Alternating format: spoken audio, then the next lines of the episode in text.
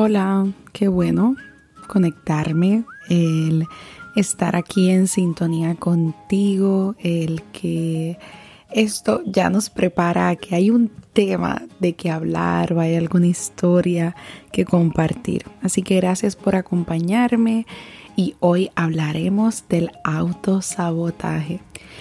Y es muy probable que te haya pasado en algún momento donde nos autosaboteemos, es decir, no sabiendo que a veces estamos haciendo o teniendo un comportamiento no favorable, continuamos haciéndolo y esto nos provoca un malestar o nos hace sentir decepcionados, nuestra autoestima decae y todas estas cosas.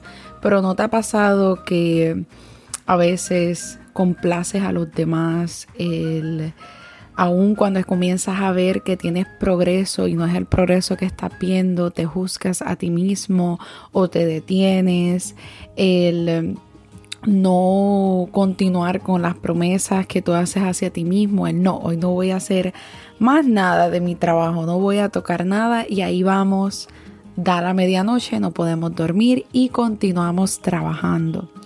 El hablar de nosotros o hacia nosotros o con nosotros negativamente o con palabras o frases no favorables o saludables, el complacer a los demás, el procrastinar todo eso son diferentes elementos del autosabotaje y lo fuerte que nos dan, y yo he pasado por ello, el establecer límites y luego yo misma quebrar esos límites o bloquear algunas horas para mí y rápido voy y rompo con esa promesa hacia mí misma.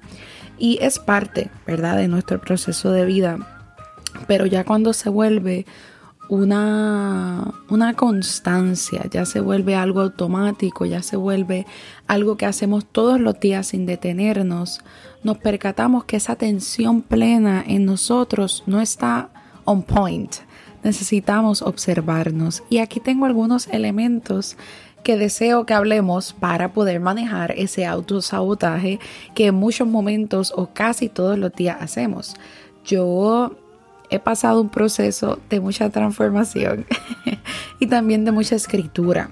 Y en momentos llego a puntos donde para comenzar de cero y comenzar nuevamente cuando me percato que estoy en autosabotaje mode, estoy en mi momento de mucho autosabotaje, comienzo desde lo más pequeño a reconocerlo, ¿verdad? A reconocer que me estoy autosaboteando, a reconocer que he estado aceptando algunas cosas, algunos comportamientos, algunas responsabilidades o algunas promesas que quizás no me corresponden o que es momento de tomar en consideración mi propio bienestar y mi propia prioridad.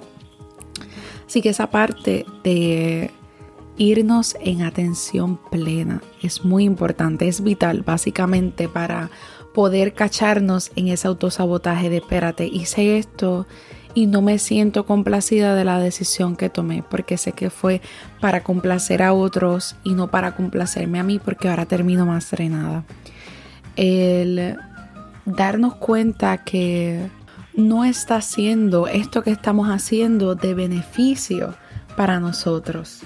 El establecer metas cortas, el una vez ya nos identifiquemos, perdonarnos, el tomar esta atención plena, luego decirnos a nosotros mismos, muy bien, ¿cómo arrancamos? A veces podemos arrancar de formas muy pequeñas, como comenzar un pequeño diario o reflexionar en algo en lo que dijiste que no en el día, algo tan básico y créanme que yo lo he intentado. Me ha funcionado muy bien el decir a qué le dijiste que no en el día de hoy. Y a veces nos cuesta decir que no, o a veces nos cuesta continuar con una promesa, el decir a las 4 de la tarde salí de mi lugar de trabajo. Eso es un regalo, poder salir a tiempo de tu trabajo. Así que esos pequeños goals o pequeños este, metas que dices, ok, pues si ya tengo esto, ¿cómo puedo comenzar a restablecer mis límites, a dejar de autosabotearme para poder continuar en bienestar? Así que importante hacer eso y comenzar por esos cambios pequeños. Y nuevamente reenamorarnos de nosotros y ser compasivos, es decir, pues muy bien, vamos entonces a comenzar, voy a tratarte con compasión, que si deseas reforzar esa parte autocompasiva tuya, tengo también episodios que hablan sobre eso, así que puedes hacer ese research, esa búsqueda de esos episodios, también fortalecer tus fortalezas. Y aunque suene repetitivo o redundante, ser y fortalecer tus fortalezas y esas áreas para mejorar. Porque a veces nuestras fortalezas nos pueden jugar en contra y el que uno sea o el que yo sea bien bondadosa con los demás puede jugarme en contra también.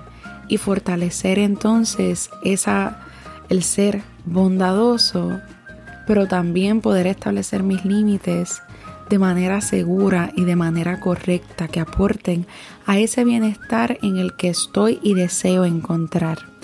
También el practicar esa atención plena o estar presente simplemente contigo y en esta constancia de tus emociones es otro must, es otra base que debemos también hacer y practicar. Así que te invito a que practique estos elementos o por lo menos los que resuenen contigo.